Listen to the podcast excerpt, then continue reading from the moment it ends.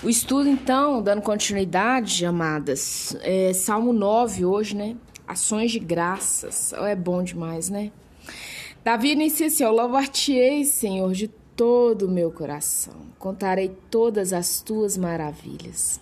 Olha, e Deus faz muitas maravilhas mesmo, né? Eu convido você que está né, é, participando desse salmo aplicado à vida da mulher divorciada solteira, mãe solteira, abrir esse salmo e acompanhar, sabe? Porque eu não vou ler todo o salmo. O salmo, né, acaba que tem salmos que são pequenininhos, outros grandes. Eu vou fazer aqui é, pinceladas naquilo que a aplicabilidade, né? De forma mais sucinta, porque a aplicabilidade toda a Bíblia tem. Até a genealogia, como eu já falei. É, então a gente tem que cantar mesmo, sabe? Você tem que contar as maravilhas que Deus fez na sua vida. O versículo 7 fala assim: Mas o Senhor permanece no seu trono eternamente, trono que erigiu para julgar. Ele mesmo julga o mundo com justiça, administra os povos com retidão. No 9, o Senhor é também alto refúgio para o oprimido, refúgio nas horas de tribulação. Olha, eu quero te falar uma coisa, Samaritana você precisa entender que Deus está no trono. Parar de julgar, sabe? Eu sei que vai ter pessoas que vão te julgar. Outro dia eu respondi isso para uma, uma pessoa veio me encher o saco, uma situação. Eu falei: olha, você não é concursada para área de juízo, você não é paga para isso. Então, larga a mão dessa situação e vai ver sua vida, vai cuidar da sua vida.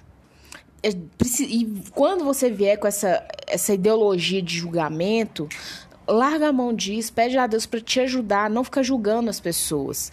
Ah, se acontecer um fato que você tem certeza, um exemplo, fulano é uma, um, um ladrão, uma ladra, você viu o ato acontecendo, então já não é um julgamento. Mas até o momento que você, ah, eu acho, eu acho, é um julgamento. Tome cuidado com isso. O justo juiz é só o Senhor. O resto, inclusive na Bíblia diz que a nossa justiça para o Senhor é trapo de imundícia, né? Que é o absorvente de hoje em dia.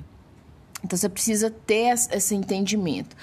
E ele é um refúgio nas horas de tribulação. Quando você estiver atribulada, tem dias, você vai ver que em vários salmos aqui, Davi, ele tá matando cachorro a grito de tão perturbado que ele tá com as situações ao redor dele. E às vezes na alma mesmo, ele fala assim: Deus, mas olha, Fulano tá fazendo isso, né? Beltrano tá fazendo aquilo outro, é meu filho perseguindo, é o rei Saul louco. Mas nós temos que entender que o refúgio ele vem do Senhor. Ele não vem de nós mesmos. Ele, nos, ele não vai nos desamparar, tá? No 13 diz assim: ó, Compadeces de mim, Senhor. Vê a que sofrimentos me reduziram os que me odeiam. Tu que me levantas das portas da morte. Então, olha pra você ver, não é nenhuma porta, são as portas da morte.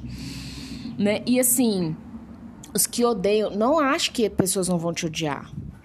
A, a, nossa luta não é contra carne e sangue, mas infelizmente existem pessoas que são literalmente usadas e utilizadas por Satanás. Então elas vão olhar para você, elas vão ter inveja, elas vão ter ódio.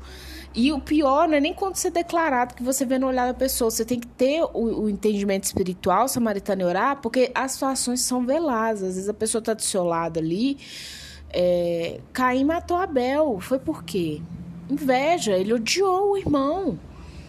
Isso é muito sério. Ore para que o Senhor cubra a sua vida dos seus filhos, dessas pessoas que, o, que te odeiam ou odeiam seus filhos, né? E, e o Senhor peça para te levantar das portas da morte. Né, situações de emboscada mesmo. Peça o Senhor para te guardar. No 18 está escrito assim: Pois o necessitado não será para sempre esquecido, a esperança dos aflitos não se há de frustrar perpetuamente, quer dizer, para sempre. Levanta-te, Senhor, não prevaleça o mortal. Quem é o mortal somos nós. Eu, você, aquela pessoa que está tentando, né, ali, é, te humilhar. Às vezes um ex-marido te deixa ser necessitada com essas crianças. Isso acontece muito. Homens que não honram. Mas é muito, muito, com muitos usos, assim. Então, tenha no seu coração que o necessitado não será para sempre esquecido. Olha, o pai dos seus filhos pode não te dar assistência nenhuma. Você clama a Deus que Deus vai levantar quem tem que te dar assistência. Clama que ele vai fazer. É, no 20, ele finaliza assim: Infunde-lhe, Senhor, um medo. Saibam as nações que não passam de mortais. O que, Davi está falando assim? Traz sobre eles um medo da mortalidade, da finitude. Eles têm que entender que eterno aqui é só o Senhor. Porque quando nós temos esse entendimento, olha, eu sou finito, eu sou limitado eu sou um reles mortal, eu me torno mais humano, eu me torno mais amoroso, eu me torno próximo do Senhor. Mas quando o iníquo, a pessoa soberba, ela acha que, é, que não tem fim.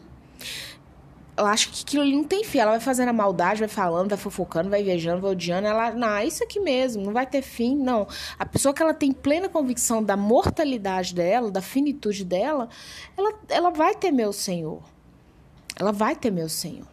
Um dia abençoado para você, que o Senhor te abençoe e te guarde e que ele resplandeça sobre você a face dele, te dando paz também. Forte abraço.